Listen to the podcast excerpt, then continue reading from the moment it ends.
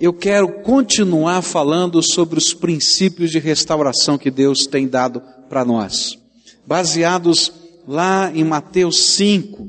Eu quero meditar num versículo apenas, o verso 8. Mateus 5, verso 8. Bem-aventurados os puros de coração, pois verão a Deus. Nós temos caminhado nessa jornada de Deus restaurando a nossa vida. Nós vimos o primeiro princípio, baseado na palavra de Deus, que falava: Eu preciso de ajuda. Jesus, tenha misericórdia de mim, eu preciso de ajuda. Eu reconheço que não sou Deus, admito que sou impotente para controlar a minha tendência de fazer as coisas erradas e que minha vida está fora do meu controle. Depois aprendemos o segundo princípio de restauração, a esperança. Eu acredito de todo o coração que Deus existe, que Ele se importa comigo e que tem o poder de me ajudar na minha restauração. Vimos o terceiro princípio, dependerei de Jesus. Conscientemente escolho confiar toda a minha vida e minha vontade aos cuidados e controle de Cristo. E hoje nós vamos falar do quarto princípio a Bíblia vai dizer: se alguém está em Cristo, as coisas velhas já passaram e eis que tudo se fez novo. É vida transformada. São situações que nós não tínhamos o controle, são situações que estavam fora da nossa perspectiva, que Deus colocou graça, colocou a sua mão de poder, pelo poder desse Cristo ressuscitado entrando na nossa vida e transformando a nossa história.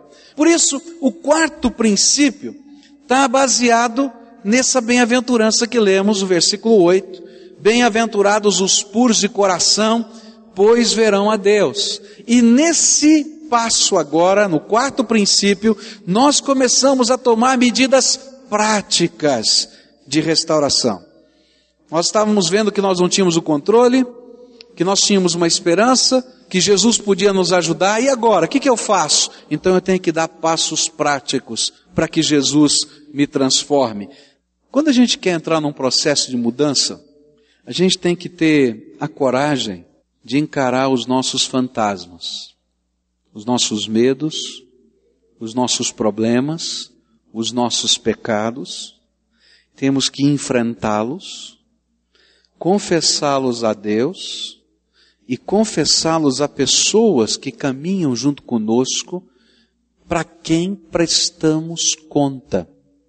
É uma coisa interessante. Todas as entidades que trabalham com recuperação de vícios, elas aprenderam pela experiência aquilo que a Bíblia já ensinou. A palavra de Deus nos diz que para a gente ser perdoado, para a gente ser liberto, para a gente poder ser transformado, para a gente ser curado, existe uma bênção tremenda na confissão dos nossos pecados, dos nossos erros. E essa confissão nós fazemos a Deus, o Pai, que pode intervir e perdoar.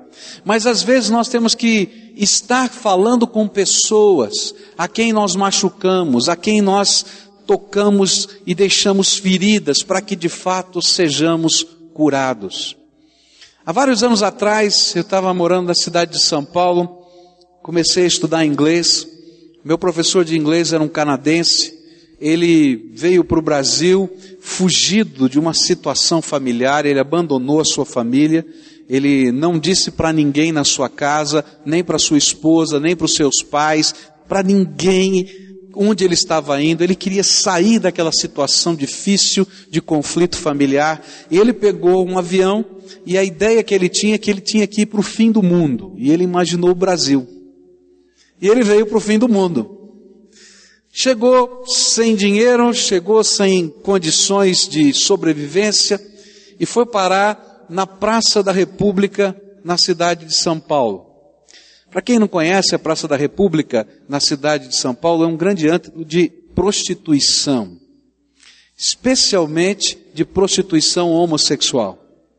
E ele sentou num banco da Praça da República, em São Paulo, com a sua mochila, não é? Sem eira nem beira, sem trabalho, sem absolutamente nada, sem hospedagem, sem perspectiva de família, de vida, e aí ele começou a se degradar em todos os aspectos. E esse homem então, ele conhece um homossexual que se senta com ele naquele banco e oferece para ele uma hospedagem na sua casa em troca de favores sexuais. E lá vai ele, e ele começa a se prostituir. No meio dessa história, ele está vivendo essa situação de prostituição, ele consegue começar a dar aula de inglês em algumas escolas, e de repente ele está no gabinete do pastor de uma igreja batista em São Paulo, dando aula de inglês. E era aula de conversação. Bom, meu inglês não é lá essas coisas, mas eu imaginei que podia fazer aula de conversação. Ele não falava uma palavra de português, então não tinha outra saída. Ou conversava qualquer coisa com ele em inglês, ou não tinha jeito. E eu perguntei, sobre o que vamos falar? Falar, ah, se é para você aprender a desenvolver o seu vocabulário, fale em inglês comigo do que você mais sabe. Ah, fala para um pastor dizer do que ele mais sabe. Adivinha do que eu conversei com ele? De Jesus, da Bíblia. E aí começamos a conversar, e assim foram os nossos encontros, compartilhando coisas. E um dia comecei a compartilhar para ele a história do filho pródigo. E compartilhando para aquele moço a história do filho pródigo, chegou um dado momento, aquele jovem começou a chorar. E ele começava a chorar e, e, falava algumas coisas em inglês, eu entendia o que ele estava dizendo, mas é, é, não, não fazia sentido para mim. Ele dizia assim, por que que meu pai não tinha me dito isso? Por que que minha mãe não me disse isso? Por que o meu tio não me disse isso? E ele ficou tão perturbado com aquela história que estava sendo contada e eu estava explicando a história do filho pródigo, e ele pegou e disse, eu não posso mais ficar, você me dá licença, eu vou embora. E ele então foi embora. E eu fiquei preocupado com ele, disse, eu preciso fazer uma visita para esse moço, para a gente conversar. E eu disse, mas como é que eu vou fazer a visita para esse moço? Eu não vou entender bem o que ele está falando, o que está acontecendo, ele vai começar a chorar, eu não sei. Então, peguei um colega, um pastor, uh, um missionário aqui no Brasil, e ele foi comigo para essa visita. E naquele dia, nós começamos a falar do poder de Deus e da graça de Deus na sua vida, naquilo que Jesus podia fazer, mas nós não sabíamos da história desse homem. Eu não sabia do que estava acontecendo com ele, eu não sabia da família dele, ele não sabia que o lugar onde ele morava tinha uma troca em termos de prostituição. Mas sabe, a graça de Deus é algo tremendo. A graça de Deus é algo que move a nossa vida. E quando nós começamos a deixar a graça de Deus operar dentro de nós, coisas tremendas de Deus acontecem. Quando nós buscamos a face do Senhor, Ele vai nos ensinando passo a passo na restauração. E eu me lembro que um dia aquele moço me telefonou e disse: Pascoal, eu preciso vê-lo agora, nesse momento. Eu disse: tudo bem, eu estou aqui atendendo, mas passa aqui na igreja. E lá veio ele correndo com a sua moto. Ele trazia sua Bíblia em inglês na mão. E ele mostrou para mim um versículo da Bíblia e dizia assim: os homossexuais não entrarão no reino dos céus. Ele diz: explica para mim. Eu olhei para ele e falei: Jerry, não tenho que explicar. Os homossexuais não entrarão no reino. Não, não. Tem certeza? Falei: tá aqui, ó, lê. Ele baixou sua cabeça, me disse até logo e foi embora. No dia seguinte ele voltou para a aula e disse: Pascoal, eu quero contar para você a minha história. Eu quero dizer para você o que aconteceu na minha vida que eu não tive coragem de falar. E aí ele me contou da sua mãe, da sua esposa, do seu pai, da família que não sabia onde ele estava, que ele tinha fugido para o final do mundo e que naquela tarde de ontem ele tinha visto tantas coisas que estavam acontecendo na sua vida que eram degradação. E que naquele dia ele voltou para aquele lugar orando e disse: Jesus, eu quero tomar uma decisão de mudança de vida. O Senhor precisa me ajudar. Eu não sei como vou fazer, mas eu vou dar passos nesse sentido. Ele arrumou as suas malas, falou com a pessoa com quem ele conviveu todos aqueles meses, o que estava acontecendo com ele, e foi embora. Levou para sua sua escola de inglês, onde ele lecionava inglês, e ele chegou para dar aula de inglês com as malas. Ele deu a aula e alguém lhe perguntou, professor, o senhor vai viajar? Ele disse, não. Eu tive um problema e tive que me mudar de onde eu estava hospedado e eu preciso procurar um lugar para ficar. E o senhor, um, um outro moço, mas já mais velho, disse, Não tem problema.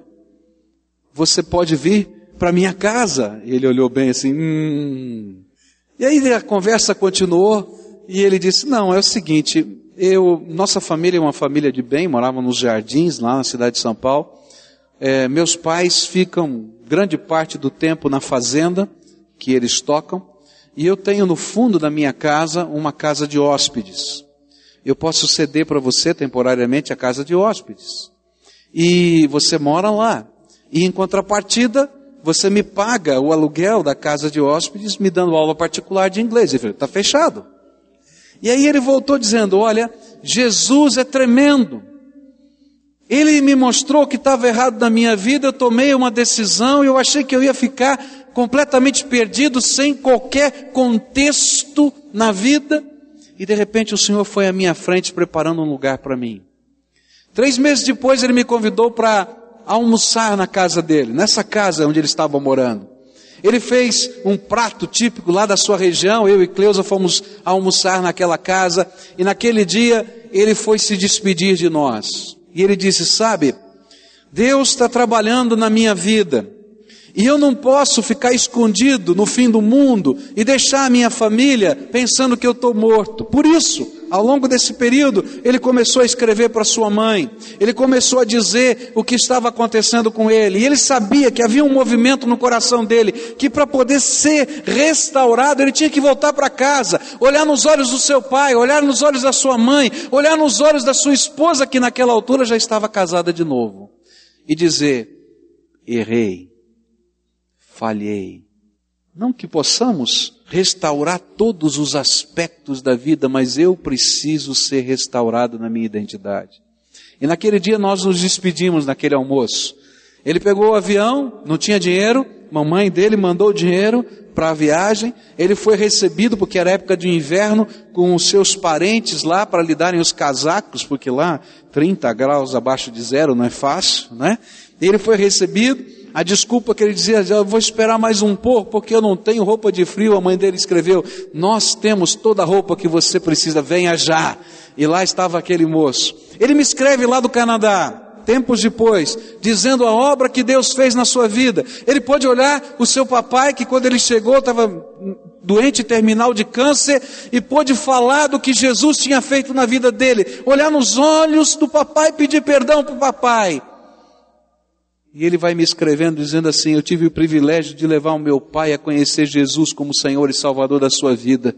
Ele estava nos meus braços e eu contando o que Jesus tinha feito de restauração da minha alma. Eu tive o privilégio de poder amparar minha mãe. Foi um dia terrível, uma outra carta que ele me escreveu, quando eu marquei uma visita para minha ex-esposa. O seu marido estava lá, aquela situação tensa. Ele diz: Olha, eu não vim criar problemas.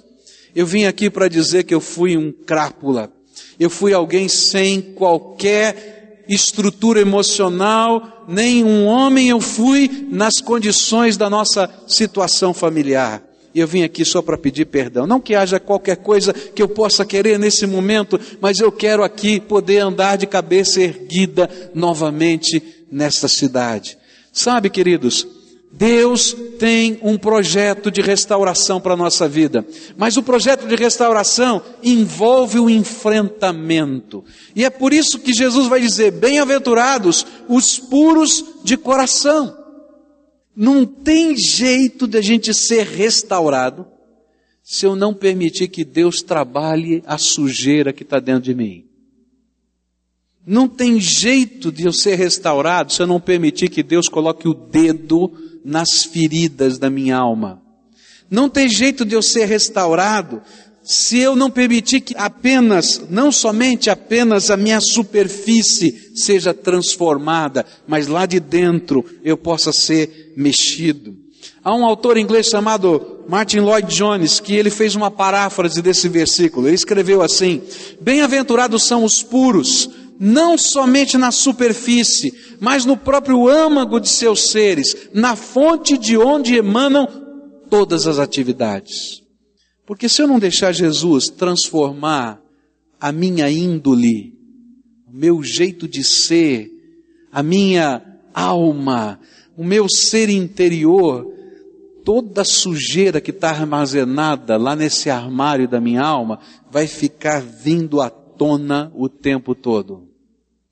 Mateus 5,19 diz assim: do coração procedem os maus desígnios, homicídios, adultérios, prostituições, furtos, falsos testemunhos, blasfêmias. Desta maneira, aquilo que guardamos dentro do nosso coração acaba determinando a maneira como eu vou encarar a vida, as pessoas, o que é que vai ser a minha força ou o que vai ser a minha fraqueza, o que vai me motivar ou o que vai me desanimar, a minha visão de mim mesmo. E vou dizer até mais: aquilo que eu guardo dentro de mim determina se eu vou ser uma pessoa feliz ou infeliz.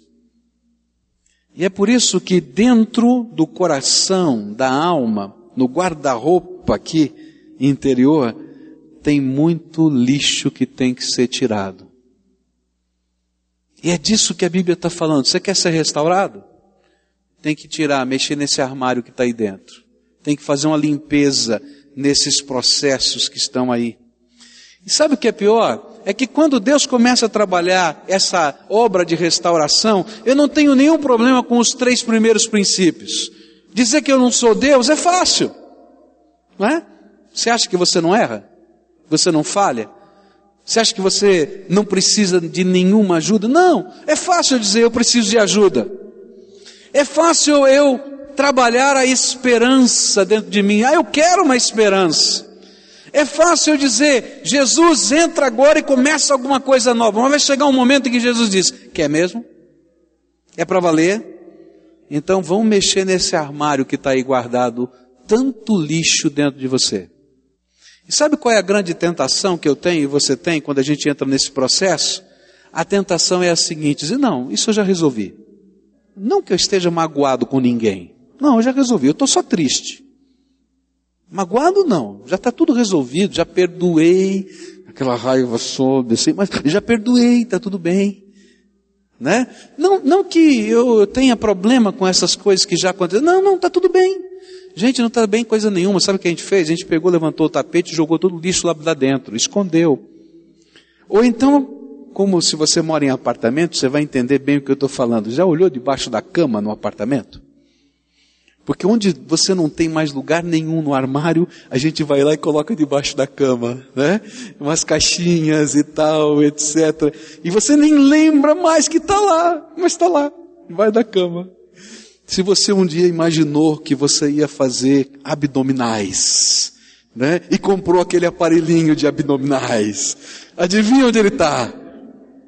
Debaixo da cama. Assim nós fazemos na vida, gente.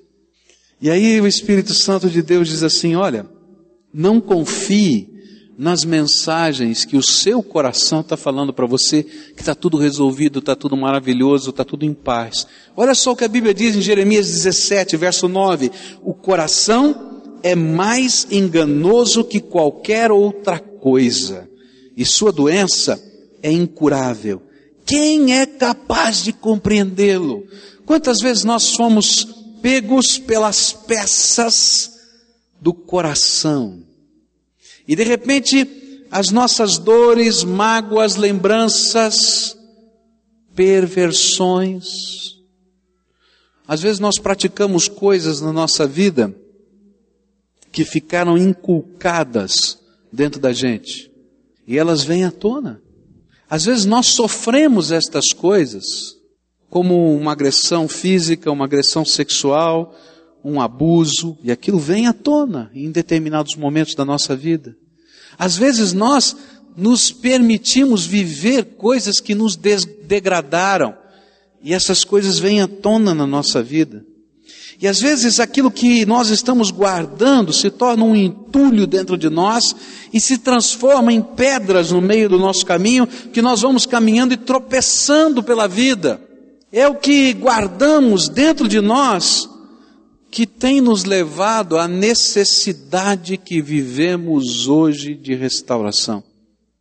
É o que guardamos em nós que às vezes nos conduz a um vício, a uma ofensa, a um temperamento descontrolado, a uma desonestidade compulsiva, a prostituição, a amargura, a depressão, enfim. E muitos de nós, queridos, vivemos doenças. A gente esconde debaixo do tapete e a gente imagina que não está fazendo mal para a gente. E aí começam a aparecer as doenças chamadas psicossomáticas. Doença psicossomática é uma doença de verdade, cuja origem não está no corpo, mas está na alma. E aí você cura uma infecção, e aí você vai ter a unha encravada. E você resolve o problema da unha encravada, vai ter uma enxaqueca. E você resolve o problema da enxaqueca, graças a Deus, se você conseguiu resolver, né, o problema da enxaqueca, vai ter outra situação. Por quê? Porque o mal que está dentro de você está fazendo mal e você não consegue sair desse ciclo vicioso. É disso que Jesus está falando. Bem-aventurado, feliz é o limpo, o puro de coração. Alguém que Deus, na sua graça, pôde mexer na ferida e pôde limpar e pôde transformar e não apenas disse: Olha, vai meu filho em paz. Não, vem cá, meu filho, vamos tratar o que está ruim aí dentro. Vamos mexer nessa coisa, vamos colocar para fora, vamos nos confrontar com Deus e com pessoas. Deus vai usar uma ferramenta tremenda. Ele vai usar a confissão para fazer essa limpeza do coração. É interessante que essa palavra puro de coração, na língua grega que está aqui, essa palavra puro, ela podia ser traduzida, uma das maneiras que ela pode ser traduzida é lavar roupa suja. Interessante que em português, lavar roupa suja é uma expressão que tem um significado interessante. É quando nós colocamos para fora o que está guardado dentro do nosso coração. E o primeiro passo para o coração ser limpo é confissão. Isso acontece quando abrimos as portas dos armários e começamos a verificar o que temos guardado dentro deles. E nos armários do nosso coração há muita coisa boa, graças a Deus. Coisas que nos fazem ser quem somos. E ali estão os nossos valores, os nossos sonhos, as nossas realizações, os exemplos que nós desejamos imitar. Ali está também os modelos de fé que nós aprendemos. Mas eu quero dizer para você que dentro dos armários do coração também existe muita coisa que nos oprime, que nos impede de sentir a bênção do que já foi colecionado de bom dentro de nós. Você já viu aquela pessoa que não consegue ser feliz em nenhuma situação boa da sua vida? E quando alguma coisa boa está acontecendo, ela morre de medo, diz assim: olha, não sei, vai acontecer alguma tragédia. A qualquer momento, porque eu, eu, eu não sei, está tá muito bom, está fora do normal. Então deve estar tá vindo uma tragédia. Não consegue entender nada de bom na sua vida. Porque tem tanta coisa lá dentro, tem tanta coisa lá dentro, tanta coisa que está oprimindo, está marcando. São estas coisas que nos oprimem que nós precisamos enfrentar. Elas são os nossos fantasmas, os nossos monstros, os nossos demônios internos. Eles precisam ser expulsos de nós. A confissão começa com esta análise interior. É por isso que Paulo, ao ensinar a igreja sobre a ceia do Senhor, ele afirmou que antes de participarmos da ceia do Senhor, era preciso nós examinar-nos a nós mesmos. Por quê? Porque mesmo que você tenha recebido Jesus como Senhor e Salvador da sua vida, se você não tem a coragem de abrir os armários do seu coração, você vai ser um crente capenga, bancando o tempo todo. Não consegue correr. De alguma maneira você vai estar procurando um apoio, uma muleta para poder andar um pouquinho melhor. Sabe por quê? Porque precisa abrir o armário aí dentro e mexer nessas coisas que machucam a nossa alma. Como é que a gente lida com isso? A Bíblia vai nos ensinar processos. E a gente vai ter que perguntar o que é que está doendo. O que é que tem de coisa boa, mas o que é que tem de coisa ruim. Quais são as marcas da minha alma? Quais são as lembranças que eu não consigo lidar com elas? Quais são as dores do meu coração?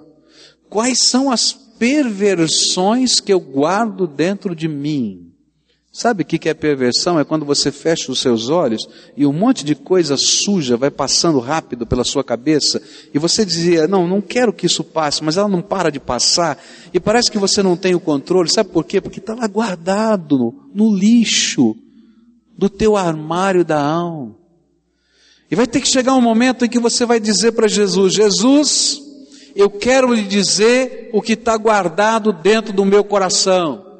E você vai ter que dizer: Eu tenho raiva de Fulano de Tal. Eu tenho um ódio muito grande. Eu me sinto tremendamente machucado.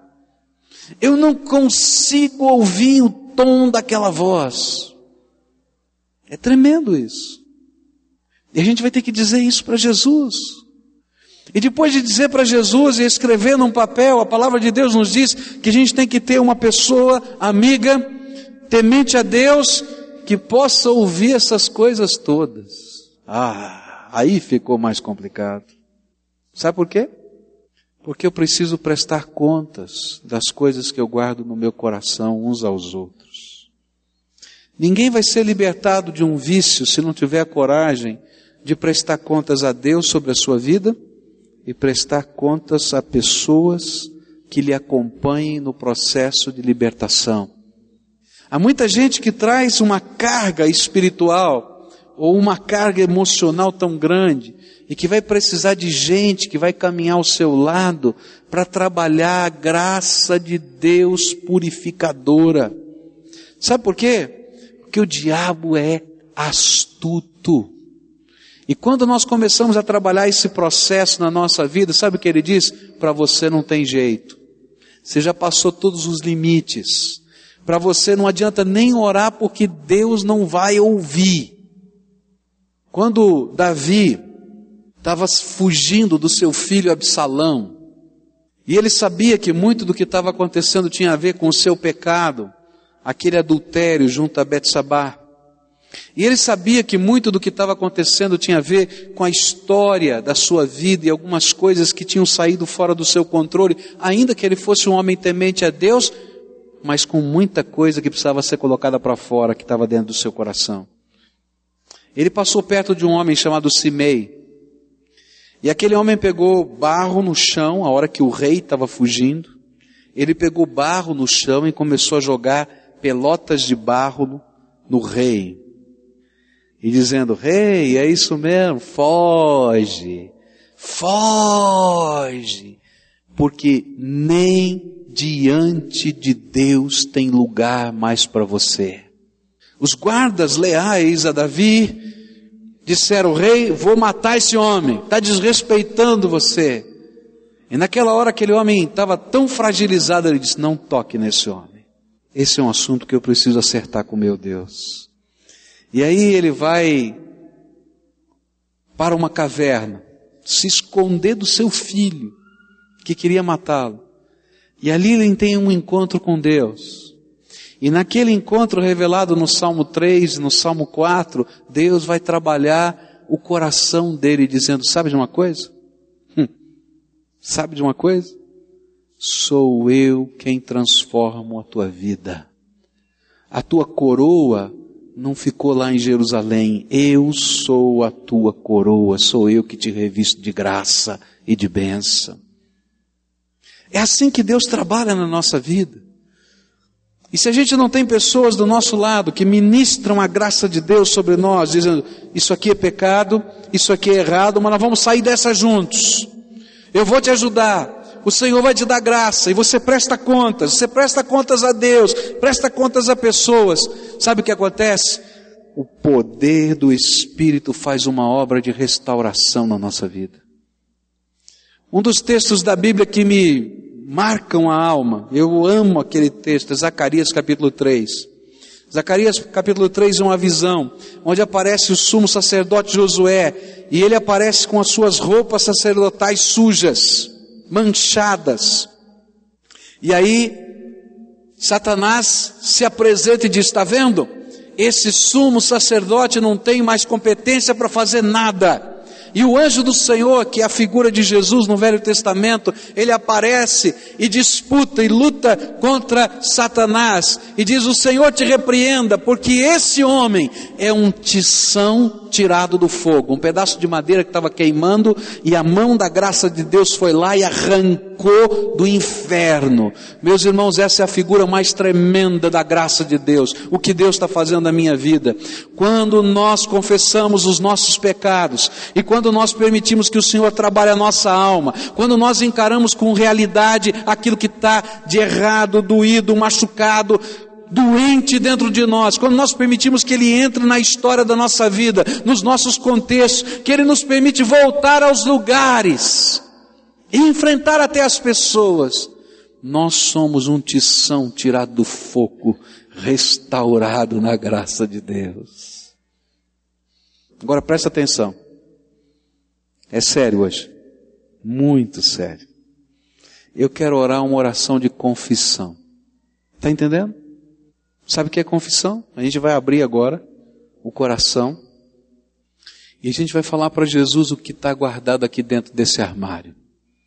A gente vai falar dos nossos pecados, a gente vai falar das nossas lembranças, a gente vai falar das nossas mágoas, a gente vai falar das nossas dores, a gente vai falar do lixo que a gente guardou, das perversões que a gente desejou e que estão fazendo mal para a nossa vida. Elas podem não estar aparecendo imediatamente, mas elas vêm na forma de impulsos que você não sabe controlar. Na forma, às vezes, de uma ira que você não sabe explicar porque ela está dentro de você. E Jesus está dizendo: Eu quero fazer de você alguém feliz, porque eu vou limpar o seu coração. A Bíblia diz que o sangue de Jesus, o Filho do Deus vivo, nos purifica de todo pecado. Jesus morreu na cruz e ressuscitou para que aquilo que você não pode lidar, que está guardado no armário do teu coração, o sangue de Jesus possa limpar e arrancar de você. Que aquelas algemas que às vezes Satanás coloca sobre a nossa vida, porque Satanás, ele tem um propósito. A Bíblia diz qual é o propósito do diabo. Ele veio matar, roubar e destruir. Ele quer matar, roubar e destruir. É isso que está lá na Bíblia. Ele é aquele que está trabalhando contra você, contra a sua casa, contra a tua eternidade, contra todas as coisas. Sabe o que ele usa como ferramenta? O que está guardado dentro da tua alma. E às vezes ele fica lá colocando algemas, dizendo do nosso passado, das nossas dores, das nossas marcas, das ofensas que nós sofremos, dos abusos que vivemos ou cometemos. E a gente diz: não tem jeito, não tem jeito, não tem jeito. Gente, tem jeito, porque Jesus é tremendo, Ele é poderoso. Mas a gente precisa tratar a alma.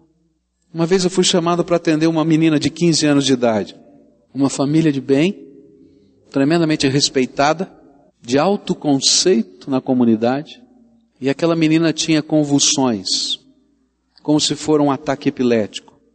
E então fui conversar com ela e descobri que aquela menina não tinha epilepsia.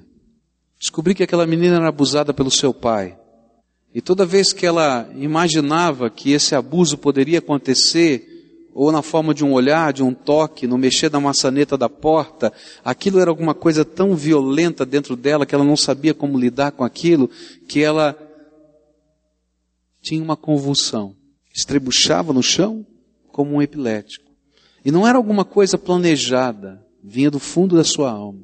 Pior é que essas coisas vão acontecendo dentro da gente, e às vezes acontecem dentro do quarto da gente, dentro da casa da gente, mas agora com 15 anos aconteciam na escola, aconteciam no ônibus, aconteciam no meio da rua, porque o armário do seu coração estava lotado de dores.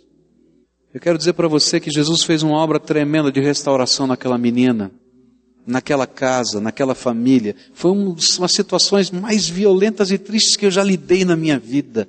Mas eu quero dizer para você que Jesus é tremendo para libertar e transformar toda uma casa, de todas as circunstâncias. Mas a gente precisa ter coragem de abrir o coração e confessar Jesus. Naquele dia, aquela menina, depois de estarmos trabalhando com ela, ela confessou a Jesus o que estava dentro dela. E foi a primeira pessoa na face da terra com quem ela falou foi para Jesus. Na verdade, ela vinha falando, mas ela não sabia como lidar. Mas naquele dia que nós estávamos juntos lá no gabinete da nossa igreja, conversando com aquela moça, aquela moça abriu o coração para o pastor. E o pastor, junto com a mamãe dela, enfrentamos o papai dela, as situações que estavam acontecendo e a graça de Deus envolveu aquela casa. E houve restauração. É uma moça linda uma musicista tremenda.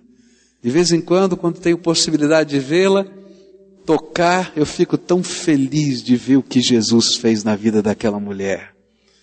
Mas ela precisou enfrentar os fantasmas da sua alma. Eu não sei quais são os fantasmas da sua alma. Eu quero dizer, Jesus quer entrar nessa batalha com você.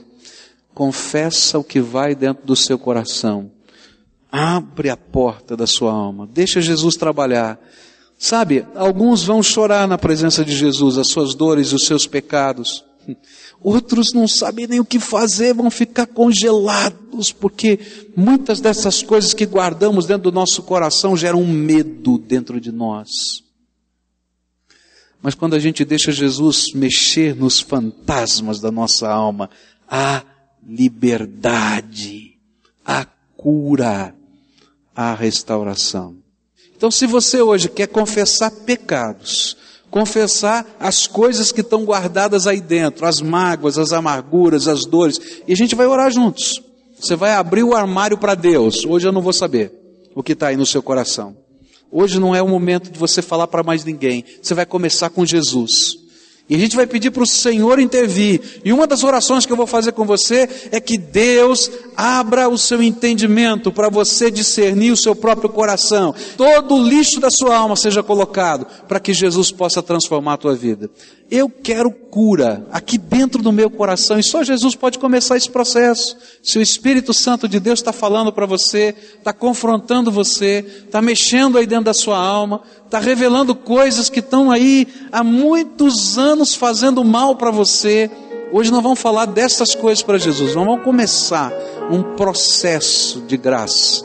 Mas a gente precisa pedir para Deus que Ele intervenha na nossa vida que Ele mexa com as coisas que estão fazendo mal. Algumas pessoas Deus vai pedir para você se restaurar com elas. E é difícil pegar um telefone às vezes e dizer: Olha, está doendo. Mas hoje eu quero te liberar de toda a dívida de dor que está no meu coração com você. Parece estranho, não é? Parece complicado, mas é tremendo de Deus. Vamos orar juntos agora. Quero te explicar o que você vai fazer. Começa a falar para Jesus aquilo que mais está doendo aí dentro do seu coração. Fala das coisas que Ele te mostrou, que Ele te revelou, que estão guardadas aí dentro do teu coração. Se possível, dá nome para elas. Se são lembranças dolorosas, conta para Jesus. Se são coisas pervertidas, diz aquele sentimento. Se são coisas que estão aprisionando você de alguma maneira, lembra quais foram os caminhos dessa prisão. Fala para ele. Pode falar. Diz para ele. Diz o que dói, mas diz o que está errado.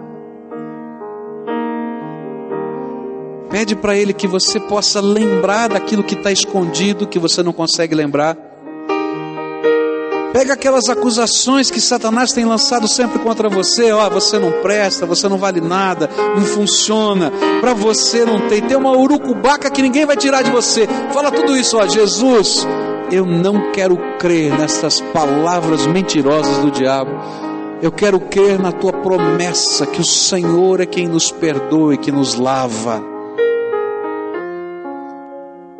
Fala para ele das coisas que passaram pela sua mão e que se destruíram. É tão duro quando a gente tem que dizer que coisas passaram pela nossa mão e foram destruídas. Estão todas quebradas, todas quebradas. Pede para Jesus intervir. E diz: Olha, eu estou confessando porque o único que pode curar a minha alma é o Senhor. Agora pede para Deus preparar alguém cheio do Espírito Santo. Talvez alguém lá do seu grupo, da sua célula. Talvez alguém que seja um líder espiritual para você. Ele vai orar com você. Ele vai passar para você alguns valores da graça que você precisa. Algumas vezes ele só vai poder recitar um trechinho da palavra de Deus e mais nada. Porque às vezes as coisas que estão guardadas no nosso coração são tão maiores do que nós, mas ele vai ser um instrumento do Senhor para você. Pede para Deus preparar você com coragem para restaurar pessoas que estão machucadas por sua causa. Tem gente machucada por sua causa? Que precisa ouvir uma palavra de perdão dizendo: Olha, eu falhei com você, me perdoe. Peça para Deus te dar coragem para você liberar um perdão incondicional, sem que ninguém fale com você, e você fazer um gesto desse perdão. Quem sabe um presente, quem sabe uma carta, quem sabe um telefonema, onde você tá, vai estar tá expressando esse perdão. Ah, talvez a pessoa lá no outro lado nem entenda, mas você vai entender. É um gesto que libera. Pai querido, abre as janelas do céu. E eu não quero te pedir anjos, não. Mas eu quero te pedir que o teu filho Jesus, o teu próprio Espírito, esteja agora tratando as feridas dessas almas. Senhor, eles estão colocando coisas que são tão pesadas, tão difíceis, tão complicadas, que vão além da sua capacidade. E eu quero te pedir em nome de Jesus, ah, Jesus, revela o teu poder restaurador. Tem gente aqui marcada pela vida, a vida tem marcas estampadas que deixaram indeléveis na carne na mente. E eu quero te pedir, Senhor Jesus, vem agora colocar teu bálsamo de cura.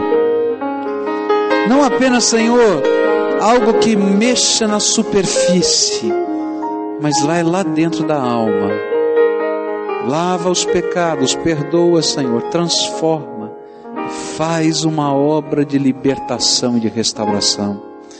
Se existe alguma algema de Satanás aprisionando esses teus filhos aqui, na autoridade do nome de Jesus, eu quero repreender você, Satanás. Seja expulso agora em nome de Jesus. E que venha pelo poder do sangue de Jesus libertação. Se existe alguma acusação de Satanás, o acusador, que fica o tempo todo ressoando na mente, que essa acusação seja expulsa em nome de Jesus, porque agora eles são bem-aventurados, felizes, porque o Senhor é quem purifica a alma deles. Ó oh, Senhor, trabalha isso no coração deles. É aquilo que eu oro em nome de Jesus. Amém e amém.